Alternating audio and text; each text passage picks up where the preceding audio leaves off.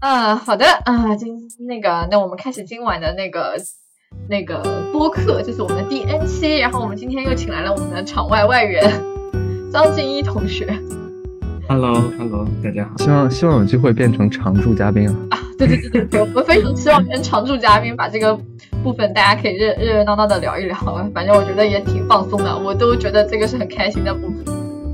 好的。啊，好。然后我们今天的主题呢是关于失业。哎呦，哦，我不知道，就是这个话题会不会有点沉重啊？反正我觉得听到这个话题的时候，就心脏 重了一下。但我觉得对于现在的零零后，我感觉好像好像不完全是这样。我这次选的标题都是“年轻人谁没失过业呢？”嗯。我就看怎么讲，就是我我不知道其他人啊，对，就对我来讲的话，你说被被炒掉其实不多，就很多是我就是炒老板嘛，就是我们自己去调整我们的职业。而且我感觉现在年轻人离职的部分，很多时候是也许不满嗯公司加班或者公司文化，就是就是好像离职的原因就是。还蛮奇妙的，有的就是我看我们公司年轻的同事离职，我觉得有的真的是很多真的是在追求个人价值的实现，我就觉得这个公司这个工作内容太 boring 了，所以觉得要走。嗯，谈到这个让让我想到就是我我最近正好写了一篇那个关于职业焦虑嘛，然后当时看了其实很多很多相关的一些研究啊文献，其实他们他们给的最呃就给我的理解就像是就是作作为一个个人来讲。从个人的角度，其实做不了太多事情，因为这是一个，呃，组织上的或者说一种环境的一种影响。所以，作为个人来讲，其实最有效的方式就是调整你的岗位，或者直接去离职。这么悲观？我我想起来，呃，好像不久前我看到有一本书，那本书叫做，呃，它它还没有简体的译本啊，所以它是台湾的翻译版本。它好像是叫做“狗屁工作”，嗯，对，讲的就是现在世界上好像百分之七十还是百分之八十的工作都非常的无聊，然后非常的让人难以忍受，做一些让你感觉不到价值感的事情，嗯，然后所以他会认为说这个这种现状其实导致了很多的问题，当然那个不是一本心理学的。呃，专注哈，所以它不是完全讲心理问题，呃，但肯定心理问题也包含在其中。我我会觉得好像根据我的观察来讲，嗯，还挺有道理的哈，因为我感觉当我去跟别人去交流说你你感觉你的工作怎么样的时候，呃，很少有听到有人会讲说啊，尤其是在公司哈，或者是呃某种就是机大机构里面工作的人哈。如果是自由职业哈，或者说小团队的话，还有人会告诉我，真的是挺喜欢的。在那种大公司、呃大机构哈这些地方工作的人，就会好多人都是讲说，这个工作太无聊了。就我每天上班，屁股坐下来就开始想着要下班，然后回家的路上都想着要退休，就是对他没有丝毫的这种热爱之情。对我还听到很多人跟我这样讲。我想先感慨一下，我我不知道那个就是。他他本来就是台湾人写的吗？还是说是，呃，一个其他语种，然后被台湾人翻译了？啊，应该是英文的吧？呃，不知道是哪个国家，但是英文然后译过来。因为我我觉得台湾人真的取名总是很鬼才。呃，这这个果然也很鬼才。我我是刚刚你在你讲的时候，我在想，就是前一段时间，呃，我忘了是哪个心理学家给的定义了，但他给的那个定义，我我特别的。呃，有共鸣，就是他提到说，其实他不是在讲工作了，他是在讲意义感。但我觉得很多时候我们对于，呃，你说啊，其实是确实有点偏题啊，因为我们刚刚不是在讲的是炒炒老板嘛？那那先说炒老板，不说老板炒你的时候啊，就是我们自己把老板炒掉的时候，呃，其实有里边很大一个因素是意义感嘛，就是觉得很无聊，没有什么意义感，所以去走掉了。然后关于意义感的话，当时的那个定义就是他他是这么去解释，呃，如何才能赋予意义感？我们需要去为我们就比我们自身更高的、更崇高的，或者更有价值的一个事业，或者一项事情，或者或者任一个人也好，一个事情也好，但终归你要去为一个比你自己更崇高的东西去付出或者去贡献，你才会有意义感。所以刚刚刚刚听到金英在讲的时候说，可能在小公司里面会比较容易有意义感。我在想，小公司其实那种凝聚力会相对高一点，更容易把那个公司的事业当做一个比自己价值更高的一个东西，让自己去奉献。可是对于那种大企业来讲，我觉得其实很难说真的有人会觉得，什么公司的荣辱是我的荣辱，然后我我把它视为一个什么比我价值更高，这太扯淡了。小一点的反而可以。所以我之前我要告诉你，我作为前 HR，我告诉你，所以我们要搞企业文化呀。就试图让大家觉得公公司的利益是你的利益，公司的荣辱是你的荣辱，是吗？让你觉得你是在参与参与一个非常伟大的愿景。但是企业文化受到吐槽也挺多。我之前在微博上看到一个贴，是讲说阿里的什么新六脉神剑之类，然后下面的跟帖全是在骂的。对，我觉得真的很。哎，怎么讲？你说这东西完全坏吗？你要从某种意义来讲，你像什么传销，甚至很多那种，哎呦，我不知道这么讲会不会被和谐掉。什么很多的那种那种邪教组织，如果真的能够把这种东西，呃，就是就是塑造好，其实确实会至少让当时的个体，那个时候无论好坏吧，他还蛮有意义感。他会真的觉得说，哦，我在为一个比我更崇高的东西再去奉献。其实我觉得很多时候我们会为意义做很多事情，或者很多的意义也是我们自己幻想出来的。我会想，我最近看一篇看一个关于消费主义的一个东西，它里面就讲，其实我们很多时候并不是为这个东西在买单，是为了我们赋予在这个东西上的幻想在买单。你不觉得意义这个东西很多时候也是我们自己想出来的吗？就是就是就像那个短焦会讲嘛，就是我们定目标。但并不是为了达成那个目标，而是那个目标的追求感会推动我们去做一点事情。我，我看到静怡有什么想讲的？对，我觉得从根本上来讲，意义不就是两个汉字吗？它就好像瓜子一样，呃，它其实从这个角度来讲，它就是我们去塑造过来的哈。因为你往回走一万年的话，没有人知道什么是意义。它很显然是一种文化的产物。但老实讲，就现在的年轻，我我接触的哈更年轻的人，年轻员工像公司里的，他们就真的会就会觉得说这个工作要对我有意义，或者说这个工作内容要对我有意义。但如果按照精英你这么讲的话，就是好像他们在追逐的东西本身也是虚无的东西，或者说这本身其实也怎么讲呢？就是可能这个东西真的存在吗？不存在好像也没什么，其实。我我其实觉得，如果我们回到心理的这个层面上来讲的话，我我一直都会认为讲，呃，我自己的观点哈，我会觉得，当一个人说，呃，我做一件事情没有意义的时候，其实是其实是代表说他在这个当中体验到一种枯竭的感觉，或者说一种持续性的耗竭的感觉，而没有任何的充盈的那种那种感觉啊，或者说快乐，嗯，所以好像。嗯，无意义的话，可可能是一个比较抽象化的表达吧。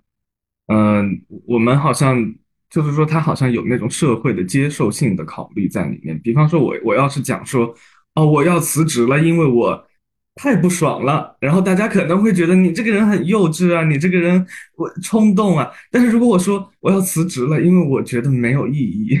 好像一下子就会显得很可以接受很多哈，我倒不是说大家是有意的在修饰，我是觉得这种社会的文化，呃，如果按照呃说的那个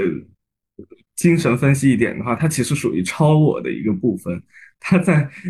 无无时无刻不在影响我们自己的思维哈，可能我们告诉自己说我的工作真没有意义，那么我我也能够比说我非常的不快乐更能允许我自己对这个工作产生一种。呃，非常排斥的感觉。而且我刚刚在想，如果从一个更更资源的一点，或者说更积极的角度来去理解的话，嗯，就是我觉得去寻求我们我们的意义感不妥协，其实还挺好的。因为我觉得有的时候去建构我们的意义就是很重要。你可以说那个意义很很虚无，好像并不存在，但它确实是我们要去建构的嘛。那。可能有的时候并不是这份工作本身，呃，就没有意义，可能是当下的我们还尚没有能力去去寻找出来那种意义感，因为因为我们知道，就是很多时候，需要我们的内心心理结构会相对好一点，才能够比较好的去找到这种东西，有有比较好的人格的发展，有比较好的那种心智化的能力，但是我觉得。就是在达成这样的状态的时候，可能我们就需要去折腾两下，不折腾那两下，我们就没有办法去提升我们的心理的那种结构，完整它，完善它。可能到有一天，他会觉得我找到那份意义了，也许未必是他找到的那个东西就特别有意义，可能是在折腾到现在，折腾到那个时候，他有能力去为自己建构意义了。但你不能否认之前的那些折腾就没有价值。就跟你边际效应递减嘛，就跟你吃六个馒头，你又不能说，对 对吧？就吃第六个就行了。嗯，是的，是的。嗯，对，但其实我跟你讲，那个就年轻同事辞职的时候，老老一点的同事会跟我们吐槽，就觉得就觉得生活要啥意义啦？人不就是这么过的啦？就是现在年轻人看不懂啦，就是为什么要因为这样的事情辞职啦？就是就会觉得说啊，意义意义这个。大部分普通人的生活不就没什么意义的吗？我那时候觉得，哎，你说的也蛮有哲理的啊。我我现在这只是一个很懵懂的想法，我会觉得会不会其实和我们不同的时代里边的，就不同时代下的年轻人所所处在的那种社会环境，应该是一定是有关联的。我我不确定，我只是在瞎想。你说可能，比如像咱们父辈的，他们的那个时候，就他们。呃就那种那种安稳，比如像去国企或者去那种事业单位，其实是很好像就就该如此。然后那种那种下海经商那种，我我跟你是，我跟你讲，就是今年你看这两年考公考编又到了一个高潮，所以我觉得好像这个社会被分割成了两部分人，一部分人是特别追求生活的意义，然后就不干了，说走就走了；一部分人在拼命的往稳定靠，就是就他很。就是往两个极，就是很极端化，好像没有这种，就是嗯，反正我的是这个感觉，从那种社会社会的整体报道这样的感觉，还有我周围接触的感觉。我觉得这个其实跟心理有有关联，但我觉得它更多的跟社会学相关联。咱们是不是也应该找机会请个社会学？对，我们刚刚是很多年轻人现在其实是选择了自己的离开这个工作，所以说也许他所谓的失业，也许他并不是。呃，被动的，而是他主动选择的一个结果。而且谁没有想过辞职呢？对吧？哪怕两位咨询师，你没有想过不干吗？哦，两位咨询师目前都是没有，都已经成功的实现了不干这件事情。对，但是所以说嘛，大家或多或少时候都会有职业倦怠、想不干的时候。但是我想，也许对于更多人来讲，更难接受的是被动失业这件事情。对。嗯啊，这个这个感觉就一下就沉沉重下来了。嗯，对，而且我觉得这两年经济其实蛮难的。我觉得不管是很多大行业的被打击，是整个行业被团灭，我觉得这种真的是。嗯，刚好前段时间也有啊，爱奇艺的那个裁员的事件。呃，我不知道哈，那个网上的传言是说可能裁掉了百分之三十左右的人，然后。其中受影响最严重的还还是那个，就是资历比较多、资历比较高的那一批员工哈，因为资历比较高的话，你的，嗯，可能你的你的薪水哈也会偏高，呃，各种原因吧。然后这样其实还真的挺难的，就是大家一瞬间就可以想到所谓的中年危机，比方说三十多岁，呃，被裁掉哈，然后现在这个。目前的就业环境当中，可能也没有那么好去找工作，呃，然后包括肯定是家里面很多需要用钱的地方，就感觉还是特别特别的困难。也包括像前段时间那就教育嘛，那那个，呃，那那个那个叫 K 十二吧，是叫教培 K 十二，对，对对对。呃我我身边就好多好多朋友，因为我觉得其实心理学很多本科本科如果毕业不想考研的话，他们会很多就去进进入到 K 十二领域，所以我好多朋友都都面临着这种失业的风险，然后呃，包括就已经失业的就特别多，特别多特别多。哎，其实我觉得这个部分还不太一样，就像刚刚其实你们俩说的，我觉得是呃两类人，好像就金一好像在讲的是那些也许更有生活压力、家庭压力更大的，也许更偏中年那个年龄段的那个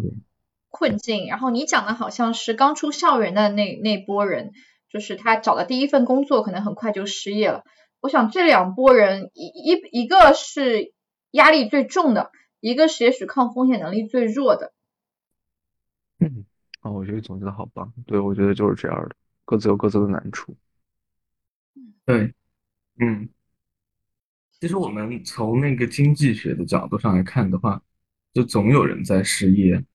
呃，永远不可能就业率是百分之百。嗯，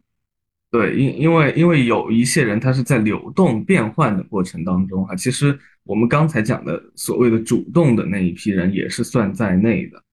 呃。只要是说它中间没有无缝衔接的话，也是算这种流动的过程当中，嗯，而这一批人就始终会存在。然后还有很大一批人呢是，呃，被动的失业哈，甚至有专门有一个词语在经济学当中会叫做，呃，失去失去信念的工人，就是可能有的人有点像我们讲的习得性无助啊这样的，可以或许可以改装一下叫做。习得性的觉得自己无法找到工作，始终没有办法找到工作哈。其实，在很多美剧里面都会有体现哈。让我想到的是，嗯，叫做《无耻无耻家庭》啊，或者《无耻之徒》美美国版当中的那个父亲哈，似乎就是有这样的一些人，根本不不去想象说我可以找到工作，啊，其实非常。非常神奇的是，哈，在在那个正经的失业率计算公式当中，这批人他是不计入的，也就是 他们是不算是失业率的那个那个统计数据的，哈，就跟就跟小孩、老人一样，是 这样来处理的，哈。所以其实我们可以看到，这个失业的现象还是真的还是挺多的，哈。不仅是发生在身边，其实在在我们可能没看到的一些地方。呃，或者所谓的边缘的地方，哈，就是还是有很多的这种情况存在。我们曾经去回龙观的呃一个地方去呃考察，是我本科时候的一个调查项目，会去回龙观那种类似于城中村的地方，哈，试图去收集那种问卷。嗯，当然那个是好几年前哈，至少四四五年前哈，不知道现在还是不是依然可以找到。但当时他就会感觉还是挺，呃，那个反差还是挺大的哈。因为回龙观，说实话，你即使在那儿下地铁，也不会感觉非常的怎么样哈。但是其实我们就从那那个地方下地铁以后，骑自行车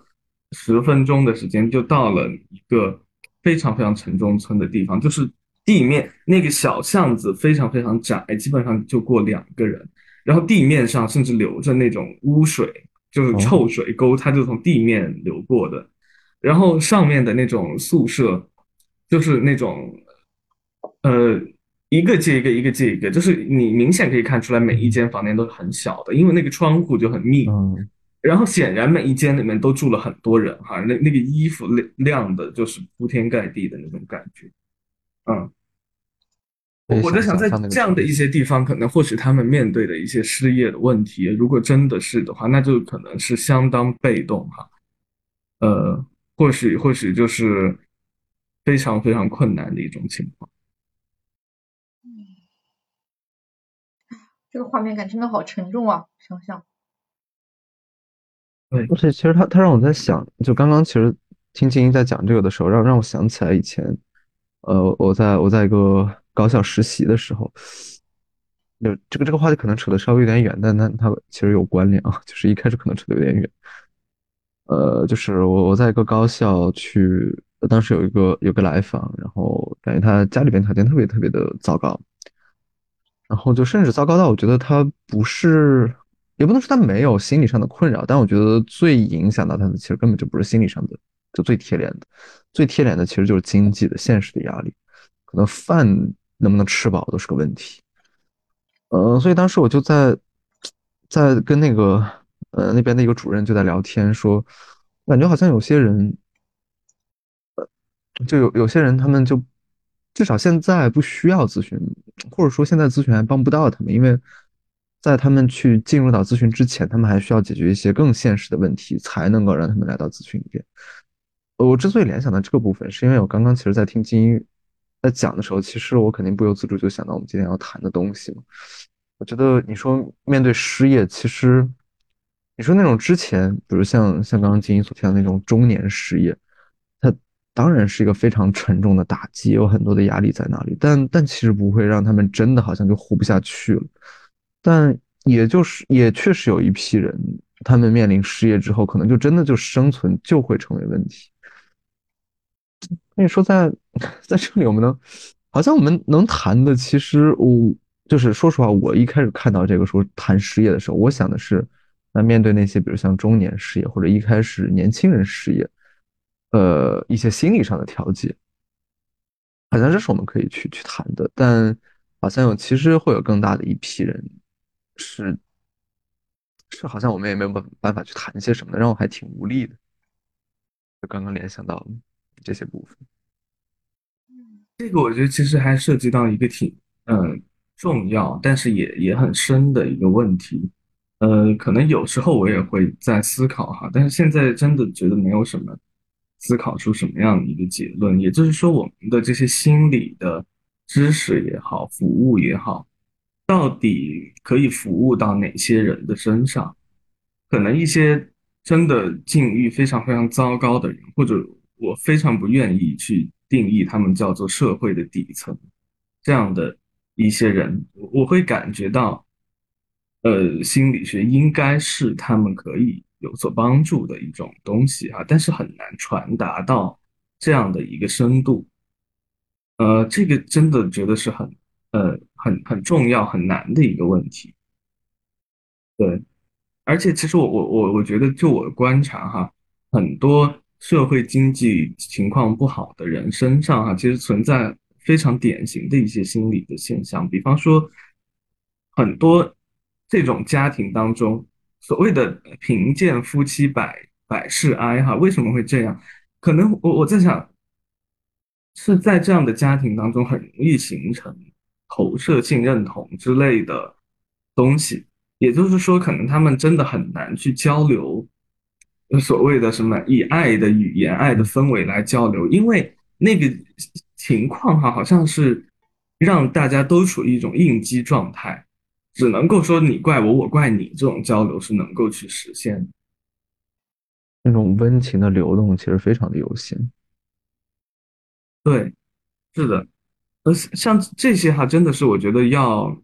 它远远不仅是心理学的问题，就好像。我们讲说心理咨询，如果要更多的让大众受惠的话，首先它肯定是需要去进入到呃一些支付的体系当中啊，比方说是保险，即使是商业保险也可以，那最好是普惠性的保险。呃，在中国的话，也就是社保哈，或者说曾经的新农合，我我有点不不太清楚现在叫什么，好像叫城乡居民的这个保险啊，如果可以进入的话，显然是。可以很大程度的去推广，但是，嗯，就是即使是这样的话哈，我们讲还是很有限的，因为保险它毕竟不是一种宣传哈，呃，可能要要人先有这个意识才能够进入到这个，他才会去用这个保险，嗯。哎，其实你们说这些会让我想到之前朋友就是微信群里面大家会传的一个截图，就是说说啊，一个心理咨询师说，我觉得大部分的人的心理问题只要有钱了，可以解决大部分的心理问题。我我觉得钱确实是一个，就是不可否认了，钱确实嗯，很多的呃，比如像你说我们在咨询的时候，我们会有一个很重要的环节是去评估他的资源有哪些嘛，那。嗯，你不能说钱跟所有的资源挂钩，但钱确实跟很多的资源挂钩。嗯，就实际上我想起来，我我之前接过两个跟事业有关的来访，一个来访是一个中年人，就是很很典型的像金一所提到那样的，就是呃中年失业，然后呃有有房贷，然后有家里边有孩子，就压力特别大，然后这么一个来访。呃，当当时的呃，咨询就大体是怎么进行的呢？就是首首先就是稳定稳定情绪嘛，就是他当时的情绪当然很很焦虑也很不安。呃，我们先去做做正念，做冥想，就做一系列的方式 grounding，然后去让他的情绪稳定下来。然后其实当他情绪能够更稳稳定在那里之后，他自己就会冒出来一些资源，就是啊，其实我比如像我有朋友，实在不行可以借钱，或者哪些朋友在创业，我不行加入他们，就是很多他的。资源是有的，只不过他情绪不稳定，他那些想法他他触碰不到，需要他更稳定，然后他才能去寻找或者去试着去够的，但总有机会。然后这是一个来访，还有一个来访是，我我印象特别特别深，呃，是当时有一个来访跑过来以后，一开始第一次咨询出品嘛，然后提了一堆好创伤的事情。然后我就跟他讲说，你这个太太太那太那个了，说我们可能需要一段相对长的时间才能够就是达到你想要的效果。啊，但是他跟我讲说，呃，老师不行，我就是我我只能跟你咨询三次。我说三次以后就就就要走掉了。然后我问他为什么，他跟我讲说，因为他失业了。然后我想，我我一开始以为说失业了，所以钱不多，然后只能只能做三次。我当时有低价的名额嘛，我就想那不行，我就搞成低价咨询，这样也许能多两次。结果他跟我讲的是，因为他失业了，然后他他他跟他的家人在北京租的房子，就是到月底到期，他们就没钱续租了，要回老家，就是就是就 资源紧张到如此程度，就是真的很贫穷，就实在是没有办法。那就后来其实咨询是没有没有正常进行的，因为。这也是我现在都其实很很没有想通的一个部分，就是我到底可以为他做些什么？我感觉好难，我觉得有点，至少像上一个咨询中所进行那种方式无法复制过来。我我不可能去跟他做一些冥想，做一些正念，然后让他，呃，然后去让他再去接触他的资源，因为他真的好匮乏，就是没有。嗯，就好难。我就其实很，我觉得是是一个很典型的两个代表，去代表了。呃，就有我我也不太喜欢那个词，但确实我觉得是，呃，可可以说是一个偏底层的一个偏中产的一个那种感觉，所面临的处境真的好不一样，咨询能给给他们带来的帮助也真的好不一样。我觉得你说这个部分会让我想到，就包括刚刚金一讲那个钱的部分，我会想到说，有时候我们，我觉得我们可能就是，他好像就在，也许我我自己是这么看这两个部分的哈。我们也许都要去承认一些局限性在那里，这也是我们我们所所就是真诚的去面对这个世界，就是钱多钱少，或者说人的阶层，或者说这些东西，也许它就是会存在的，也许不管它是客观存在还是存在于来访的内心感知里，这就是有的。而钱也许也是很重要的一个生活支持部分，但我在想，很多时候是不是所谓钱和资源的部分？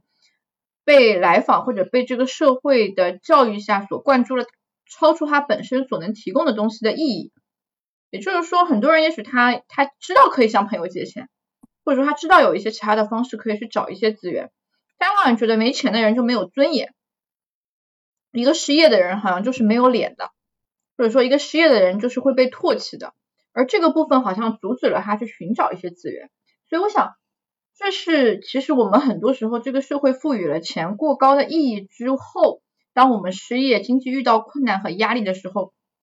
会让我们承压的部分承受了也许超出现实意义上失业剥夺了我们生活资源之外的一些东西，它也夺走了我们的尊严，夺走了我们跟很多人平等交流的能力。对，你提的这个让我想到前段时间看的一一篇呃很小的一个小文章。呃，不过我其实觉得这个部分，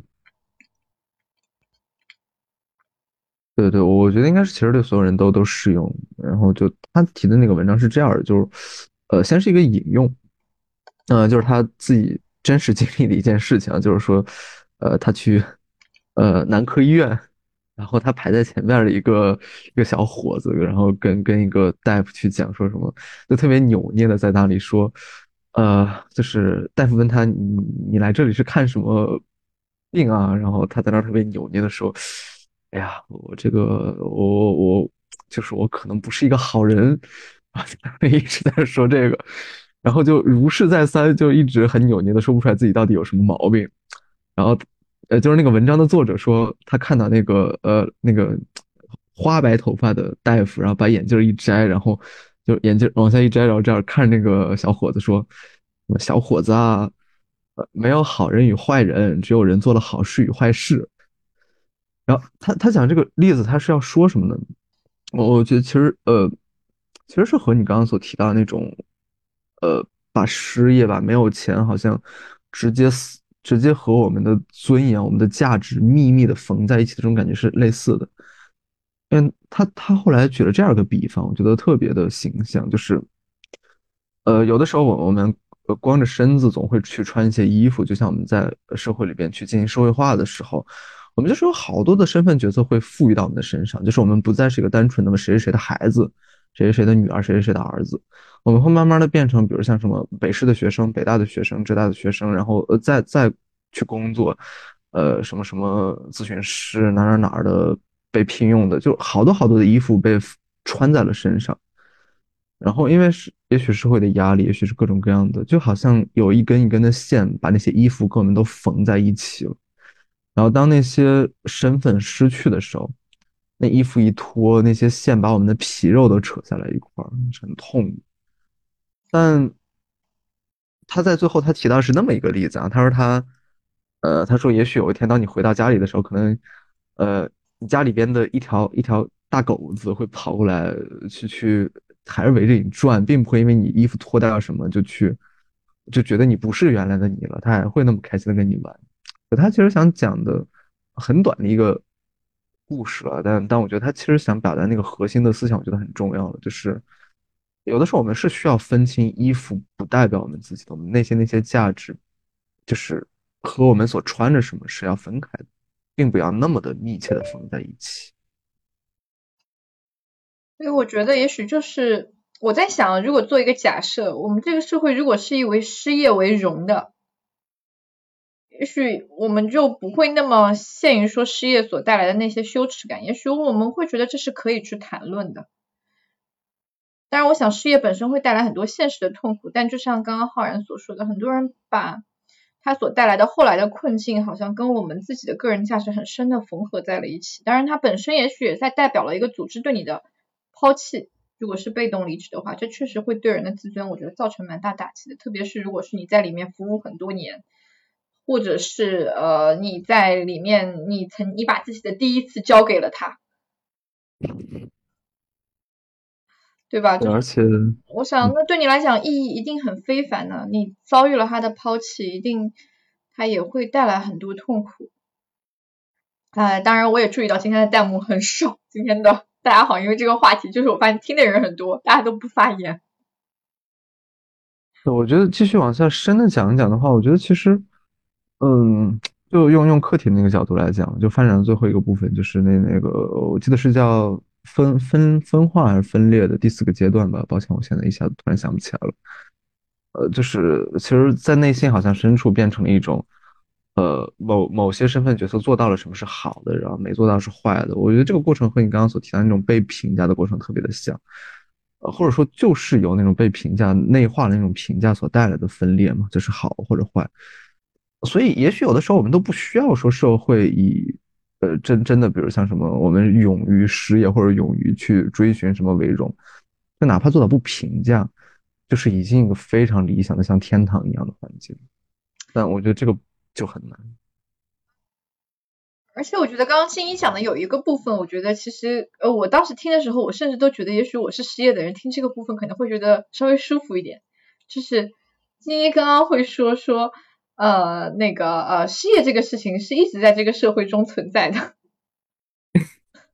就我那个时候听的时候，我想，我如果是个失业人，我听这个部分会觉得爽一点。哎，也许这个部分不是很 special 的，我跟别人很不一样，它是一直存在这个世界上很正常的现象。哎，哎，一个正常化的一个过程。对，而且也许他各种各样的原因他都会，而且还有一些人，你看还没有被统计进入失业率呢。就是，也许还有一些人，他从来没有工作过，或者因为这样的那样的原因，他他一直不工作，他对出来工作都有困难。我至少好歹尝试过，虽然我现在遇到了一些困难。嗯，我我其实还想讲，我觉得，呃，其实失业所带来的这种羞耻感，哈，我觉得它是资本主义文化中的一个部分。哦，呃，在资本主义的文化中，其实它会要求你，你作为一个，呃，或者说资本主义文化，它对于个人的要求是你要成为一个公民啊，所谓的 那个公民。这个公民其实很重要的一个部分是你要去参与整个社会活动，从中挣钱，至少养活自己哈。那说不定还能，就是如果是以家庭存在的话，还能去养家。这好像是对人一个基本的要求。如果做不到的话，呃，似乎你就是没有达到，说你就没有达到这个公民的资格一样哈。就好像说我们说被被中国心理学会宣布你。没有咨询师的资格，有有这种意味在里面，就好像你不是一个合格的这个公民。嗯，对，所以提到这个，让我刚刚有个特别 特别有意思的一个联想，就是，嗯，就是还是回到课题里边，你说很多时候课题会说什么？你从小一个重要养育者、重要他人会会内化那样一个形象，他的好与坏等等分裂。那那我觉得。就是他会特别强调儿时的一种内化嘛，但但我觉得有的时候，其实当我们步入社会以后，那个内化也许是更重的，因为就像刚刚金英所提到的，有的时候你可能内化的是一个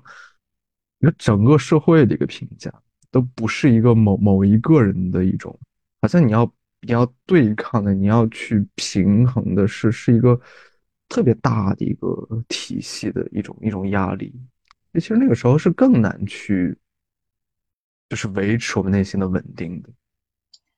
我觉得静怡这么说也会让我想啊，确实啊，我们为什么一定要以这样的一种要求的方式去工作呢？也许我们在家写写东西啊，或者说干干别的呀，我们也在工作啊，但只是不是以资本主义教育我们的早上打卡、下班打卡这样的方式在工作，对吧？那你想辞职了？不敢，不敢，不敢。我这么的有着债务的人是资本主义最喜欢的。对，就是其实我我我我我曾经看到有一篇文章，但我忘了具体是在哪啊，或许以后我还能再找到。他就是讲说现在的这个工作当中有很多的那个所谓的叫做工作文化啊，比方说你不能迟到，不能早退，呃，这个什么休息时间也都给固定哈，什么上班时间不能玩手机哈，等等等等。他就讲说这些规则其实完全不是为了。呃，让大家的这个生生产效率变得提高，因为按照人之常情来讲，我的生产效率要变得提高的话，其实根本不是说我我一坐坐四个小时，这四个小时你要要求我一直在工作，这样的话，它的生产效率并不是最高的，啊，会会让人产生厌烦情绪。他会认为说，之所以有这样种种规定呢，就是因为，呃，在这种高度分工化的这种呃产业的这种呃关系当中哈，或者我们也可以说是在资本主义的这种生产关系当中，老板要去训练他的员工，就是所以他强制规定出来的。比方说，我我们去讲说，你看古代会有人讲啊。什么日出而作，日落而息，它其实是浮动的这种规定哈，而不会说你必须呃一一年三百六十五天都是八点半上班，那冬天的时候就已经黑的不行哈，然后夏天的时候呢又是好像天早就已经亮了，这这样的一个。就说现在整个这个社会，它都是跟着一些机械的规定来走的，好像这个时间是由钟表来规定的哈，而不再是由人和这种自然来规定的。其实这这个可以说的很多。我我在想，失业其实从失业的角度来讲呢，就是失业的这个现象哈，它很多时候也是跟这种制度很有关系哈。比方说，我们来讲说公司裁员的时候。他会裁什么样的一些员工？呃，就很显然哈，大大家都在讲，嗯，他为什么要裁？说说三十多岁的员工啊，那我我们可以认为说三十多岁的人，很多人其实也有家庭，对吧？然后也有，嗯，那个他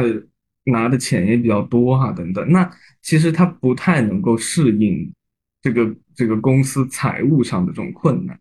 那要是刚毕业的年轻人，他的呃风险是说，哦，他可能干不长，对吧？他可能会主动的去走哈。但是因为年轻人有很多嘛哈，A 走了还可以招 B 进来，呃，总之而言，总体上来讲，这些人更加的能够接受。比方说加班打卡呀，或者说你给他钱不用很多呀，等等，对，这种这种事情，我会觉得它真的是一个社会性的一个问题。我刚刚听张老师在讲的时候，我脑海里里边有个感觉就越来越强烈，在那里，就是就是像一开始所提到说，有的时候我们的一些外界外在的那种那种，呃，身份角色那种评价，就像像一个衣服不能披上嘛。然后，呃，那那个人的小文章里面说的是我们的痛苦在于我们自己把衣服缝上了，但我觉得不完全是。我觉得有的时候就像是，就我脑海里面冒出来那个画面是啥？就是，呃，有一个人社会化进入，呃，成年了，去找了份工作，进入了一个公司，然后，呃，那个老板，那个老板可能是一个抽象意义上的，可能是一种制度，然后去给你披上一件衣服，然后日以。就是日以继夜的去拿根针给你缝，天天给你缝，说这就是你了，你就是一个好，就要要怎么怎么着，天天这样说的在炫你，就好像是在不停的用那个针在给你缝，把它给你缝的越来越紧密在那里。所以我觉得这就很容易理解为什么对于有的人，尤其是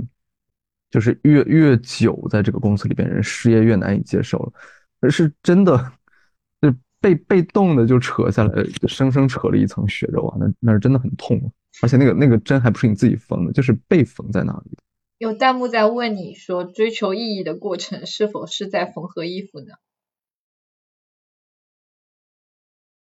哇哦，我觉得这个还挺有意思的一个问题。我我觉得，我我对我来讲，我觉得可以这样去讲，可以回答是，也可以回答不是。这个关键是看个人，你你怎么样去看待自己和意义的关系。嗯，我觉得其实意义它，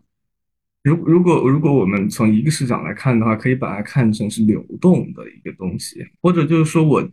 我现在假设说我现在觉得啊做到什么事情就是很有意义的，但这个东西它是可以被我去放弃掉，在未来的时候，嗯，比方说我。我假设哈，我就是一个虚构的人，可能一个人在大四的时候，他觉得说，当作家就是我生命的意义，啊，然后，但是他到后来呢，突然遇到一个很爱自己的人，他觉得说，那我要这个爱情哈，我要跟这个人好好的待在一起，这个其实才是我的意义，当不当作家根本就无所谓啊，不当就算了，嗯，然后到后来。经过了二三十年，不知道这个中间发生了太多的事情，他们最后还仍然可以去离婚。这个时候，我不知道他又会给自己找到一种什么样的意义哈？我会觉得，呃，意义或许是像这样一种，嗯，可以放弃掉的东西，或者我在我认为比较理想的意义，可能是这样的一个东西，就是你去，呃，改变它，并不会带来什么。真的是啊，羞耻感啊，或者是什么样的哈，它不是一个固定不动的点。如果是这样的话，我会觉得它不太像是一个缝在身上的东西。嗯，但这这就像我之前抛出来的那个观点哈，是说意义其实就是两个字而已。呃，如果说抓的太紧的话，它真的有可能会有反向的一个效果哈。就我们大家都知道，比方说有的母亲会觉得说。儿子就是我的人生的意义哈，我必须要把他给搞得非常的优秀哈，这样的往往会搞得其实是非常的痛苦哈，呃，至少是非常痛苦啊。我我们且不说差不差劲的问题，对，所以说，嗯，我我会觉得这是要看意义这两个字对于每个人来讲到底是是怎样的一个定义哈，或者怎样的一个位置。然后我我的想法是这样的，首先肯定不是把衣服缝身上那个，我觉得不是这样的。虽然我我觉得有类似的地方在，我觉得如果还是借用这种比喻的话，我觉得像是首先你明白自己想要什么，比如像，呃，你作为一个光膀子的人，你想让自己看起来好看一点，还是觉得有点冷，想穿厚一点，然后你去去去开始穿衣服，或者说享受那个穿衣服的过程。比如像你觉得冷，所以我要穿一点厚的。或者你希望自己看起来更更光鲜亮丽一点，所以你穿了一些好看的。呃，所以所以我觉得其实更重在感受嘛，那种需求被满足的那种幸福感，那种满那种满足感，那种需要被满足的过程。所以就是我觉得你可以依旧借用那个衣服的比喻，但是是你挑选了一个你喜欢的，然后你把它穿上那种那种享受的过程。我觉得这是一不不是说你把它缝上的那个过程。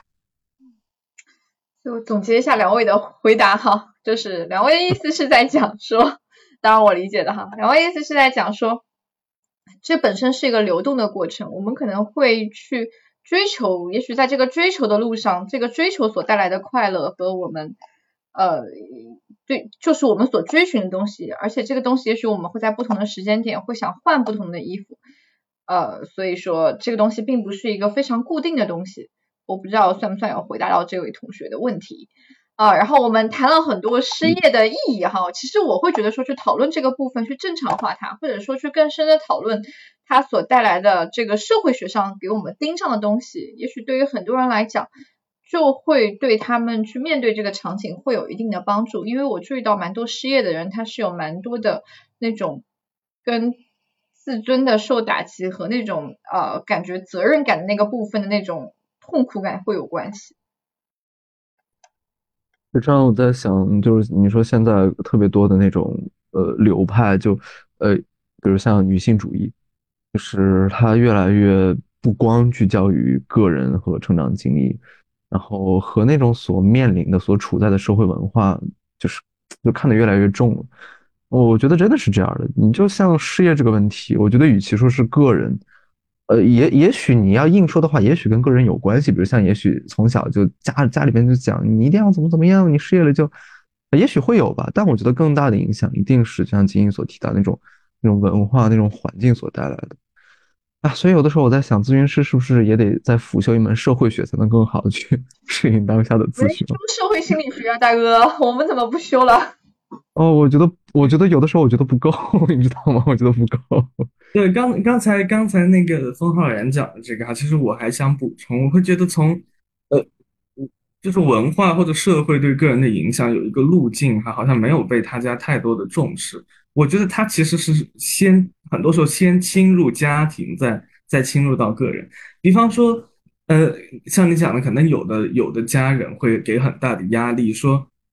你看你怎么能失业呢？哈，你还名牌大学生呢，你还失业呢啊！我我两年前让你去考公务员，你还你还不听？你看现在失业了吧？就是如果说家人去讲这样的话，我们很明显看到这种文化已经首先渗进了家人的脑子里面，他已经是自己对于这个啊什么是好的一个社会公民有一个定义在里面啊，或者有他自己那个认知在其中，对。所以这个时候，其实我我们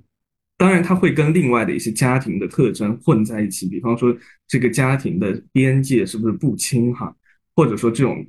过度的情绪化是不是家庭交流中的一个特点，这些可能都会是跟他共同的产扭在一起哈。但我觉得我们明显也可以看到一种呃文化去入侵到个人的路径啊，其实也是通过家庭。其实你说这个部分的时候，我会想到一个很有意思的部分哈。其实我们很多人在大机构、大公司里工作，我们其实不舒服的，很多人觉得不开心，就是其实这样。但当我们失业的时候，或者被裁员的时候，我们离开了这个痛苦的时候，我们陷入了一个更大的痛苦，是天呐，他为什么会不要我？但其实你本身也许待在那里面就不合适，你其实就很痛苦。但你来离开了这个痛苦，你不觉得解脱，你反而陷入了更深的痛苦。嗯，就好像是小红花一样，呃，可能可能发给你小红花的是一个差劲的老师，但是也没有其他人能够发这个小红。对，但我会想当我们离开时候就被裁员的时候，那个。我不知道会不会，但我很少会听到有人说，哦，我终于离开了那份让我并不爽的工作。其实我之前一直做不了这个决定，公司裁了我，刚好帮我推动了我做了我的决定啊，我要去做什么什么。大家更多的好像都是看到说，啊，我我我就好像这是一个，就是大家好像更多的聚焦的点，其实都是非常痛苦的，就是那个痛苦点更深。但其实本身也许在这份工作里其实是不舒服的。其实顺你刚刚讲的，就是我在想。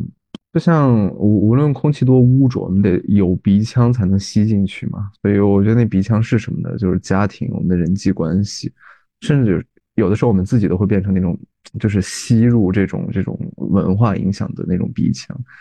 所以，我是刚刚突然在想，你说有的时候我我们去呃维持好自己的身心状态，然后并以此去维系好一个特别良好的有知识系统的一种人际环人际关系。我觉得时候有的时候它就会像一种过滤器一样，去帮助你过滤掉那种就文化再差劲，它总要通过人去影响到我们。那哪怕这个文化是这样的，如果我们的家庭跟朋朋友都特别的支持我们，其实影响就会很小。我觉得就是像一个过过滤器一样。就我其实很喜欢你刚才提出的这个比喻哈，我所以，我我很想再加上一点，我其实一直都还是挺倡导，可能大家会，呃，最好是能够去学习一些，呃，社会方面哈，不管经济学，嗯，马克思哈等等的，你能够更好的了解这个社会的这个运行。如果是这样的话，借用你刚才比喻，比方说。就是说，这个这个鼻腔的这个比喻的，我现在讲的其实是另一个部分，就是眼睛了。就是我们要有这个慧眼哈，我们是到底是呃肺不舒服了哈，嗓子不舒服了，到底是这个痛苦是怎么回事哈？也许是这个空气太污浊了所导致的。这个慧眼，我觉得大家还是需要去具备，不然的话，很容易把很多东西其实叫做怪罪于自己。对，可能会老是觉得说，哦，是我身体不好或者怎么样，但其实未必是这样。对，比如像 Amber 刚刚提到的，就是如果离开以后更痛苦，那它会很就各种各样的可能是影响到，比如像到底是你真的完全内化这种评价，是你自己已经废烂掉了，还是说，即便你虽然你离开了那样的环境，但是你身边总有那么几个苍蝇一直围着你，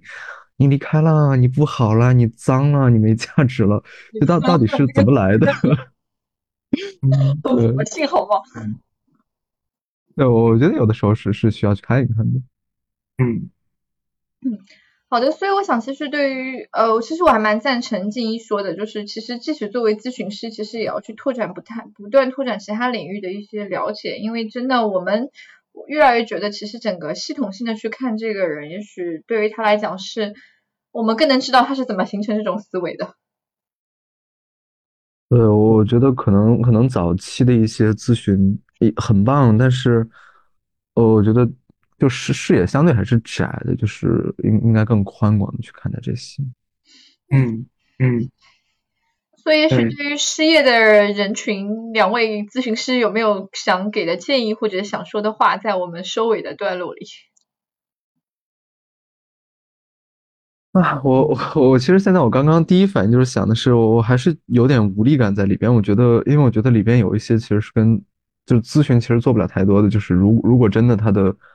就需求层次理论嘛，就是他需需求真真的是就很低的那些可能可能生存的需求都受因为事业受威胁，那我觉得其实咨询很难很难去有效的帮助到他们，但。呃，如果是那种至少至少那种生存的需求，并没有因为失业就被威胁到太多，那那个时候我们就可以像刚刚所提到的，就是去看一看，是不是其实只是被扒掉了一个身份而已，但因为各种各样的原因，然后你以为自己被撕下了一片血肉，我觉得这是可以去做的。嗯，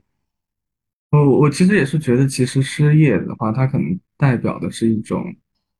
就是非常非常现实的困难，呃，不管是经济上的，还是说，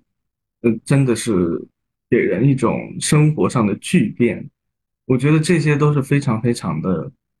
现实的困难。如果除此之外呢，如果真的要从心理的角度去讲呢，我我倒是觉得哈，就是，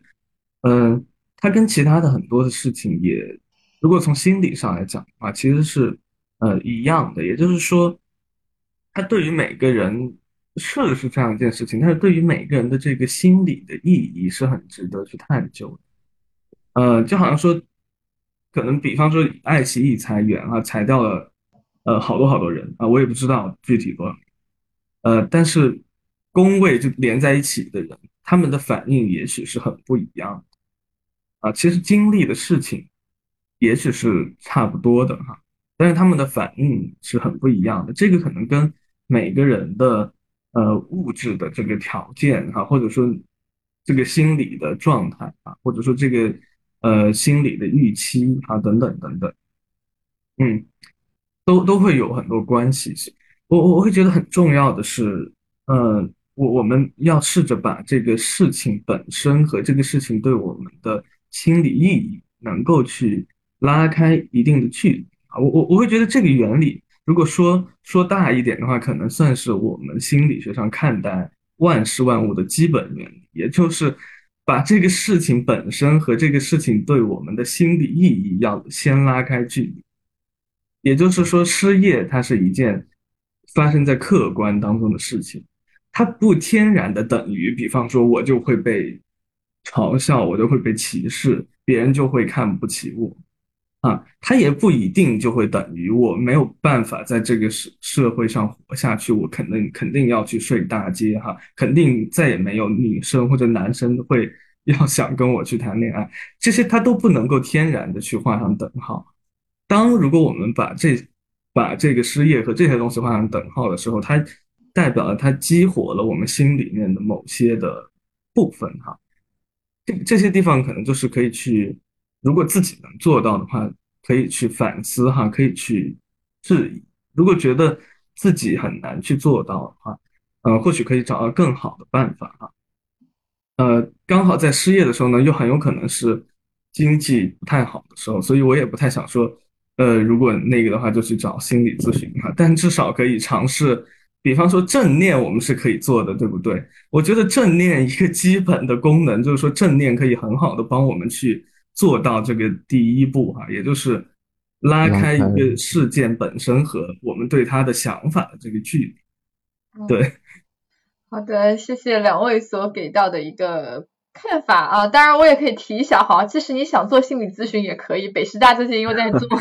做免费的免费的。公益心理咨询的招募，大家可以去关注一下北师大的那个心理咨询中心的官微信